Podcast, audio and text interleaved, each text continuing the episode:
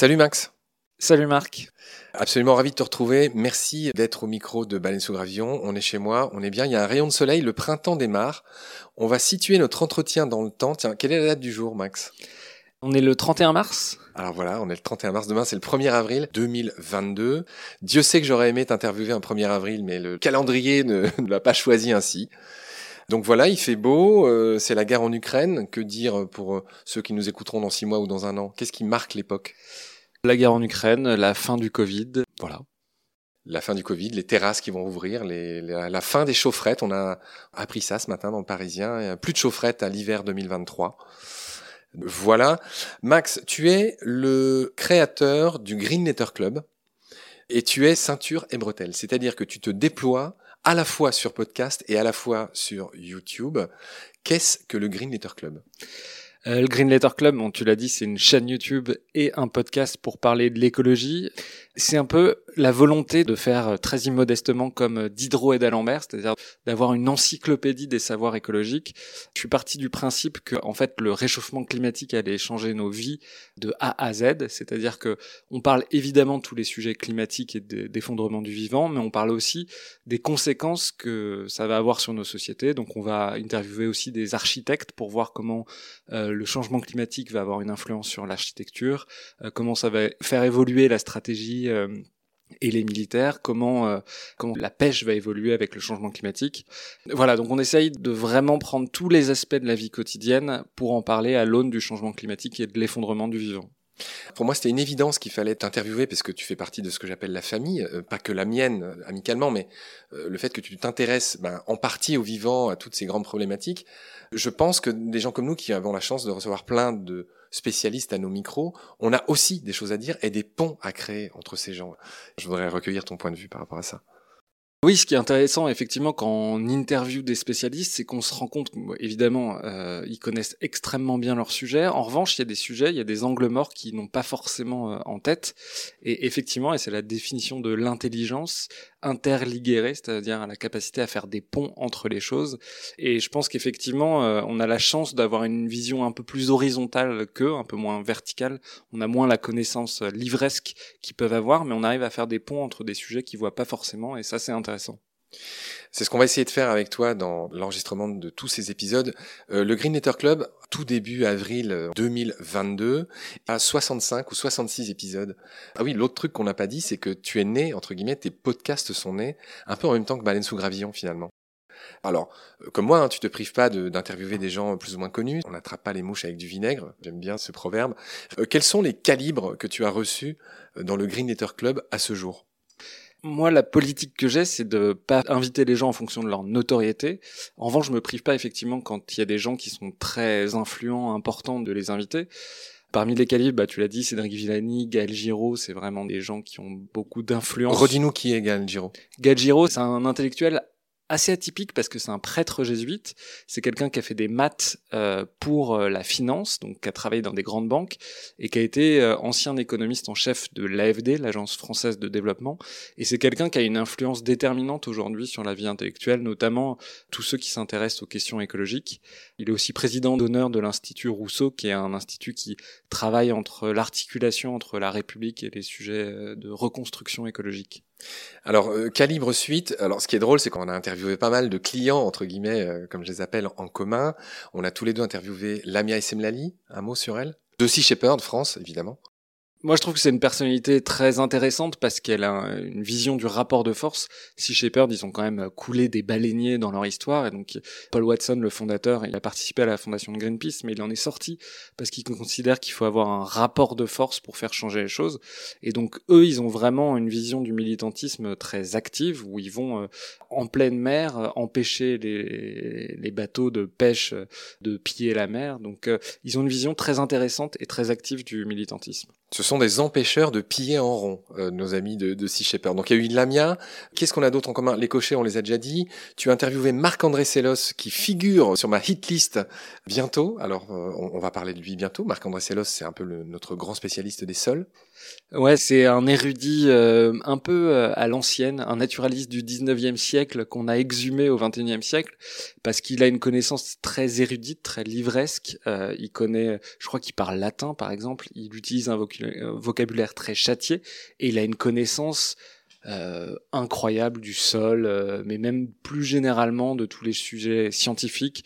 C'est un botaniste. Enfin voilà, c'est vraiment un puits de science. Je pense qu'on peut faire des émissions à peu près sur tout avec Marc-André Sellos, mais quand on parle du sol, voilà, il y a des étoiles dans les yeux en plus qui s'allument, donc c'est passionnant. Avant, t'as reçu Cédric Villani avec ses espèces de, je sais pas comment ça s'appelle, espèce de gros nœud papillon là. Lavalière, je crois. Ah oui, Lavalière, c'est ça. Ouais. Euh, un mec étrange, euh, récipiendaire du fameux prix euh, Fields. Médaille Fields, ouais, l'équivalent du prix Nobel pour les maths. Pour les maths, donc c'est une gloire. Hein. Il y a peu de gens ne le connaissent pas, je pense, parmi ceux qui nous écoutent. Là, je vois une flopée de gens que j'ai aussi reçus au micro de Baleine sous Gravillon. Tu as interviewé Lydie l'escarmentier, la glaciologue sur l'Arctique et l'Antarctique, un continent qui fond. Tu as reçu Gilles Moine, ce monsieur qui a créé euh, Athénas dans le Jura, qui est un des rares centres qui est en capacité de s'occuper des lynx. Lui, t'a parlé de la faune sauvage et de comment la protéger. Tu as reçu Nelly Ponce, ma grande copine, qu'on a reçue pour parler aussi du plastique et de la pollution du plastique. As reçu Bruno David, le patron du MNHN, sur la sixième extinction de masse, hein, c'était Bruno David, il en parle très bien. Jean Jouzel, qui est Jean Jouzel? Euh, alors de mémoire, pour pas dire de bêtises, c'est l'ancien vice-président du groupe 1 du GIEC, donc le GIEC qui a trois groupes, euh, et voilà, et donc c'est un des premiers climatologues avec Claude Lorius à avoir identifié dans les carottes de glace euh, le rôle du CO2 dans le réchauffement climatique à une époque où on pensait euh, que le, le, climat plutôt se refroidissait. D'ailleurs, il, y a quelque chose qu'il faut aller voir sur YouTube, c'est un échange entre Claude Lorius et le commandant Cousteau qui rabroue Claude Lorius en disant il y en a marre de ces, ces histoires de CO2, vous dites n'importe quoi. Ouais, c'est très intéressant ce que tu dis. Alors là, je, je continue à regarder les gens que tu as reçus. Bah, euh, comme nous, tu as reçu Marine Calmet, donc qui s'est battue contre le projet Montagne d'Or en Guyane. Donc c'est cette jeune avocate euh, qui s'est aussi battue contre Total euh, au large des mangroves au Brésil, qui a écrit un super bouquin qui s'appelle Devenir gardien de la nature, je crois. Marine qu'on salue au passage.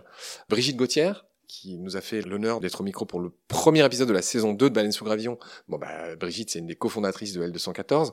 Qui ne connaît pas L214 Tu as fait des choses, par exemple, très intéressantes sur le bruit, euh, sur la pollution qu'est le bruit et son impact sur la durée de vie des gens. Hein. c'est des choses aussi concrètes que ça.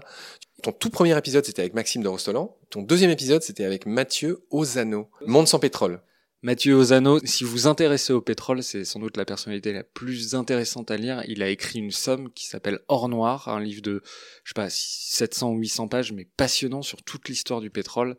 Et c'est aussi le directeur du Shift Project, donc le, le think tank très connu de Jean-Marc Jancovici. Ouais, que tu aimerais recevoir à ton micro, et moi aussi, un de ces quatre. Il est très sollicité, hein, c'est vraiment la star du moment, il est partout, on l'a vu récemment à, à Quotidien, enfin, il, il, est partout le gars. Hein. Ouais, c'est quelqu'un d'intéressant parce qu'il a, bon, c'est devenu un peu un gourou, mais il a amené des centaines de milliers de gens qui était un peu rétif à l'écologie, notamment les ingénieurs. Il y a, il y a des centaines de milliers d'ingénieurs qui le suivent parce que... Parce que lui-même est ingénieur déjà. Parce que lui-même est ingénieur, qu'il est polytechnicien, qu'il est extrêmement brillant et qui il a réussi à parler à ces gens-là, alors que les, les écolos, moi ce que j'appelle les écolos à moustache, les, les Noël Mamère, les Yves Cochet, euh, ces gens-là n'arrivaient pas à, à, adresser la cible des, des ingénieurs. Ils, ils parlaient pas le même langage.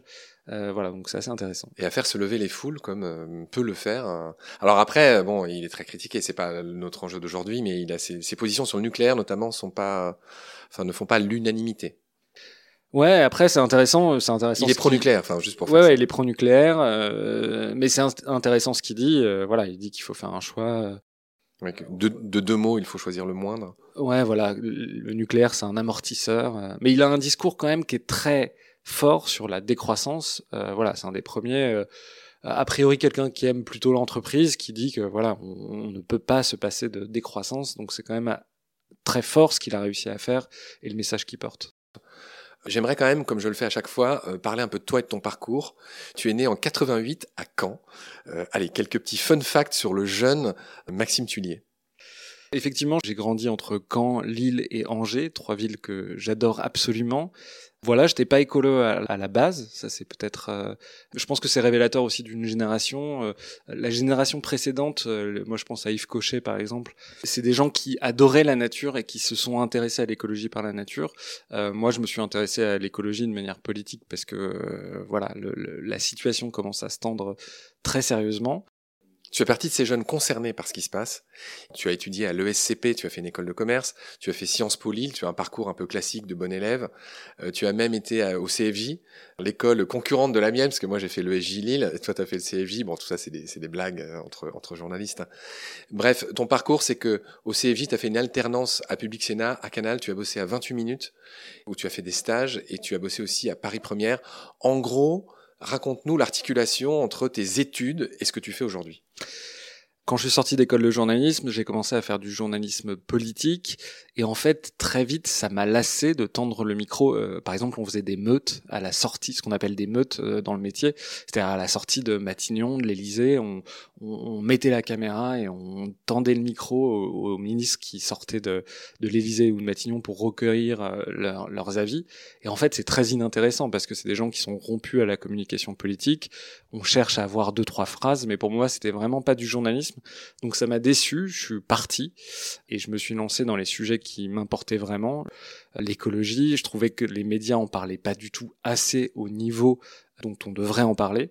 Un peu après avoir lancé le Green Club, je suis tombé sur une étude de Reporters d'Espoir qui avait analysé euh, sur le mois de novembre 2019 les JT et qui montrait que 1% des sujets dans les JT étaient dédiés euh, aux sujets climatiques voilà, ça a bien sûr validé la vision que j'avais de secouer un peu le cocotier des médias pour parler des sujets climatiques et plus généralement des sujets écologiques.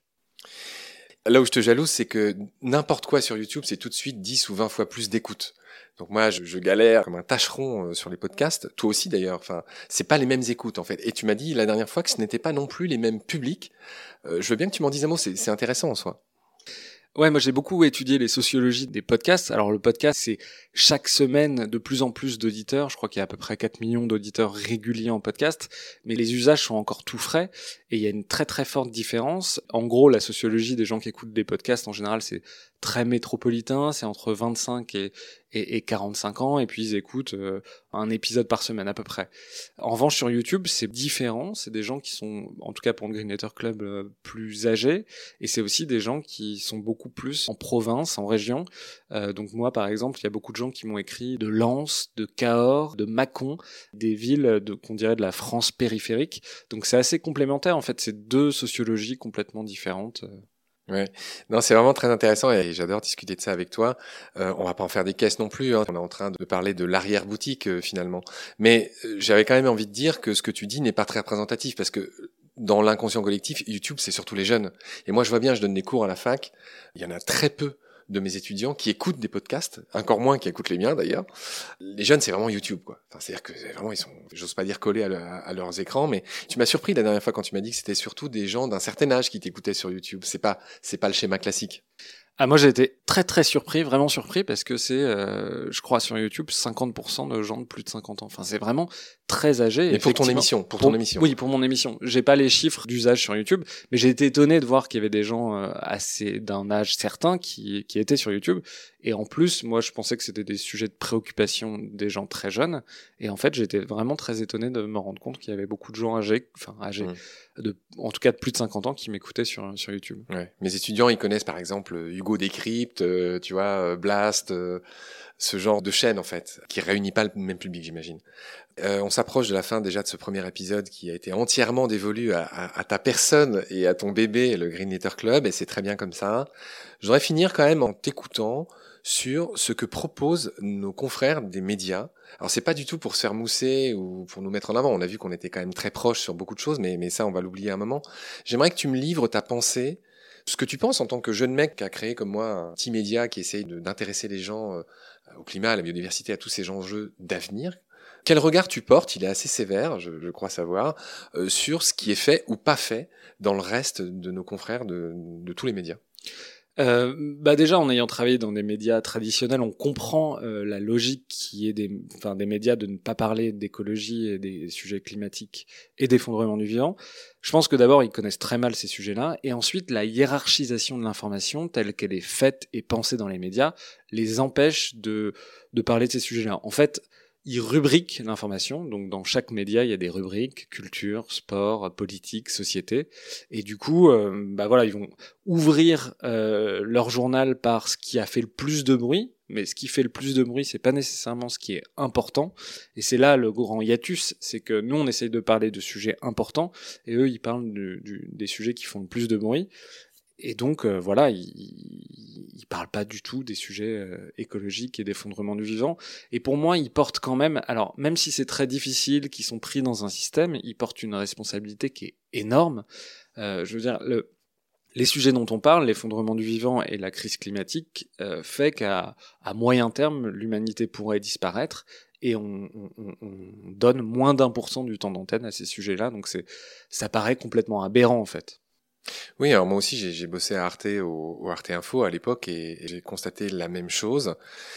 Mais c'est vrai que bon, quelque part, on comprend quand même la logique qui consiste à ne pas tous les jours servir des choses qui sont désespérantes, qui disent toujours la même chose. Hein, ça va mal, il faut qu'on se réveille. Euh, c'est vrai qu'il y, y, a un problème à, à traiter ça, à adresser ça. C'est pas vrai. On le voit avec l'Ukraine, c'est-à-dire que parler tous les jours de sujets désespérants, ça pose pas de problème. Euh, ce qui pose problème, c'est qu'en fait, c'est un problème au long cours. C'est-à-dire que c'est pas quelque chose qui fait actualité. S'il y avait des actualités tous les jours sur le climat, peut-être qu'on en parlerait plus. Et mieux. Et mieux. D'accord. Max, je t'ai invité dans le cours que je donne à la fac et tu m'as appris quelque chose en parlant de, devant mes étudiants, enfin beaucoup de choses d'ailleurs. Tu as parlé devant mes étudiants de la Yellow Press. J'aimerais que tu en parles aussi à ce micro. Ouais, moi j'ai un peu l'impression qu'on est dans ce moment-là sur le financement des médias, c'est-à-dire que la Yellow Press, c'est un moment où, à la fin du 19e siècle, dans les années 1890 aux États-Unis, où euh, les, les, journaux sont vendus au numéro, et pour vendre des journaux, euh, les rédacteurs en chef font des titres euh, sensationnalistes, donc ils, exagèrent les informations, ils, ils vont pousser, ils, racontent des histoires sordides, et, et, ça a eu une incidence forte sur la vie des États-Unis parce que on dit que ça a poussé les États-Unis à entrer en guerre à Cuba au moment où Cuba en 1898 est en conflit avec l'Espagne. Et du coup, ce qui s'est passé, c'est que les gens ont petit à petit euh, ne croyaient plus dans la presse. Et donc, il y a des gens qui ont, par exemple, euh, pas cru à la fin de, de, certaines guerres, etc. Ce que je voulais dire, c'est qu'aujourd'hui, on est à peu près dans ce moment-là, c'est-à-dire que la gratuité a fait que il y a de moins en moins d'informations originales, il y a de moins en moins d'informations dans lesquelles on croit vraiment, on traite de sujets qui sont pas très importants, et on voit apparaître, comme on a vu apparaître au 19e siècle à ce moment-là, bah, le New York Times qui arrivait avec une formule d'abonnement, c'est-à-dire qui disait à leurs lecteurs, bah en fait nous on va pas faire de titres sensationnalistes mais vous pouvez croire à nos informations parce qu'en fait on les vend plus au numéro, on les vend par abonnement. Et là on est un peu dans cette logique là où la fin de la gratuité, on voit émerger des choses comme euh, Mediapart, comme Reporter, des médias qui vont pas faire les gros titres, mais qui fonctionnent, qui refonctionnent avec un abonnement. Et, en fait, il y a que les gens qui payent qui pourront acheter ces médias-là. Moi, j'ai à cœur de rester gratuit euh, en podcast. Toi aussi, je vois que tu fais oui de la tête. Euh, le problème, c'est que on a beaucoup de mal, toi et moi. Moi, ça fait deux ans que je, bah, que je me donne, alors que personne m'a rien demandé, hein, c'est bien clair. Mais je n'arrive pas à trouver de, de, modèle économique. Je vais devoir, euh, enfin, soit arrêter, soit euh, largement baisser les, les épisodes de, enfin, la, fréquence des épisodes de Baleine sous Gravion, parce que juste, bah, je peux pas, faut que je bosse. Et euh, malheureusement, celles et ceux qui m'écoutent n'entendent pas ce message. Donc, on a quasiment aucun don sur Eloasso. On a quasiment personne qui installe Lilo, qui est le moteur de recherche bah, qui est gratos, hein, qui juste à chaque recherche, ça accumule des gouttes d'eau et ça nous permet de, récupérer quelques petits cents à chaque recherche et personne ne le fait non plus. Et voilà. Et bref, je ne sais pas du tout pour culpabiliser celles et ceux qui nous écoutent, mais ce qu'on fait, ben c'est bien joli, euh, mais ça marche pas. Toi-même, tu as la chance d'être salarié en ce moment, mais qu'est-ce que tu penses de cette question? Euh, J'ai envie de rester gratuit, j'ai envie de continuer à être accessible à tous. Mais d'un autre côté, euh, pour l'instant, euh, bah, personne m'entend là-dessus et malheureusement personne ne nous aide. C'est ce que j'essayais de dire, c'est qu'il y a un vrai problème avec la gratuité. Euh, en fait, créer du contenu et créer du contenu intéressant, ça a un prix. Euh, il y a un, Julia Cagé, une économiste euh, très brillante, qui avait fait en 2013 un livre qui s'appelle L'information à tout prix, qui avait scanné 100 000 euh, les 100 plus gros sites d'information. Ça ressemble, ça, c'était plus de 100 000 ou, en tout cas des centaines de milliers d'articles, et elle avait montré que 68% de l'information des articles étaient 100% copier-coller et que j'ai plus le chiffre en tête, mais euh, bon, euh, euh, une énorme part, en gros 80%, 90% était pour la majorité copier-coller. Ce que ça veut dire, c'est que en fait, les sites tendent à l'exhaustivité de l'information. Pour un journaliste, ils arrivent à faire cinq articles, par exemple, qui sont simplement copier-coller, et donc la taille des rédactions se réduit. avant, par exemple, si on prend une semaine, pour que ce soit un peu simple, euh, avec un journaliste, on pouvait faire sept articles. Sauf que avec du copier-coller, ce qu'on appelle du bâtonnage de dépêche, on arrive à faire 40 articles avec euh, une seule personne. Et donc en fait, bah, les rédactions, elle a montré que la taille des rédactions s'était euh, réduite à peau de chagrin. Et donc ça c'est très intéressant et c'est très préoccupant parce que ça veut dire que le nombre d'informations originales est en train de baisser drastiquement et que voilà le, le modèle de la publicité n'est pas un modèle sain pour les médias. Et on est en train, je trouve, de le redécouvrir, encore une fois, avec des médias comme Reporter, avec euh, Mediapart, qui se passent de la publicité en disant c'est extrêmement dangereux parce que, euh, voilà, d'une part, il y a plein de sujets qu'on n'aborde pas, et puis en plus, euh, bah, la publicité, c'est une propagande pour euh, consommer toujours plus. Or, euh, ce que nous disent tous les, moi, toutes les personnes que j'interviewe, c'est que voilà, faut décroître, faut consommer matériellement beaucoup moins, et donc la publicité ne peut pas être un modèle. Donc, il faut trouver des, des autres modèles, et a priori, on n'a pas trouvé mieux pour l'instant que de, des modèles où en fait, ce sont les gens qui payent pour pouvoir avoir de l'information. Oui, ce qui fait que voilà, il va falloir songer à conclure notre épisode, cher Max. Mais j'ai souri la dernière fois je, parce que je, je t'écoute beaucoup et y compris pour préparer euh, évidemment euh, cette série d'épisodes avec toi. Et, et, tu as dit euh, au début ou à la fin d'un de tes épisodes, tu, tu, proposais à des entreprises ou à des, des institutions ou à des collectivités ou à ce genre de, de je ne sais pas d'entités, tu proposais de faire des conférences sur les sujets que tu as traités, justement en faisant des ponts entre les différents interlocuteurs, sur les différentes conclusions qu'on peut tirer sur les grands sujets, la surpêche la forêt, le climat, les métaux, l'eau, le bruit, etc. On est capable, euh, toi et moi, de, faire des conférences et tu proposais euh, justement pour, euh, bah, pour survivre des conférences et c'est ce que je fais aussi. J'ai trouvé que c'était une bonne idée. Et pour aller encore plus loin, tu as osé dire, et ça m'a un peu rassuré, tu as osé dire à ta communauté tu as dit qu'il y avait très peu de gens qui euh, mettaient des avis et des étoiles sur les applis d'écoute, ce qui, est vraiment le geste, c'est vrai qu'on imagine minimaliste. Enfin, c'est quand on aime. Enfin, et, nous en plus, c'est pas juste pour la gloriole, c'est que ça nous ça nous remonte dans les référencements, c'est-à-dire qu'on est plus spontanément proposé à, ceux qui nous découvriraient. Ben, même ça, moi, c'est vrai, je crois qu'il y a six mois que personne n'a laissé des étoiles et un avis. Et tu relèves la même chose, et tu relèves que pourtant, il y a des milliers de gens qui nous écoutent toute la semaine, mais il y en a même pas un qui nous laisse un avis. Enfin, c'est terrible ce qu'on dit, on va se faire détester. Moi, je comprends. Euh, les gens, euh, ils aiment bien ce qu'on fait, ils écoutent, mais c'est pas toujours facile de mettre un avis euh, sur Apple Podcast. Il faut chercher, etc. Donc, c'est un vrai acte d'engagement. Ça prend trois secondes. Attends.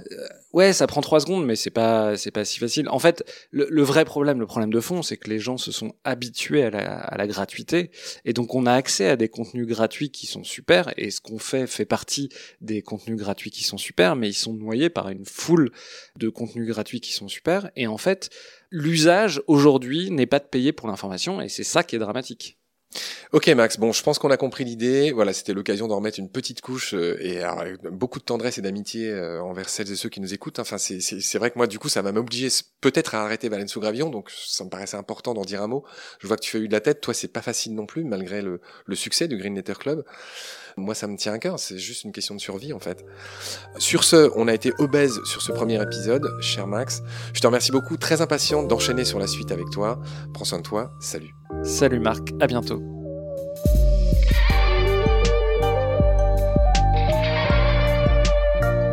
C'est la fin de cet épisode, merci de l'avoir suivi.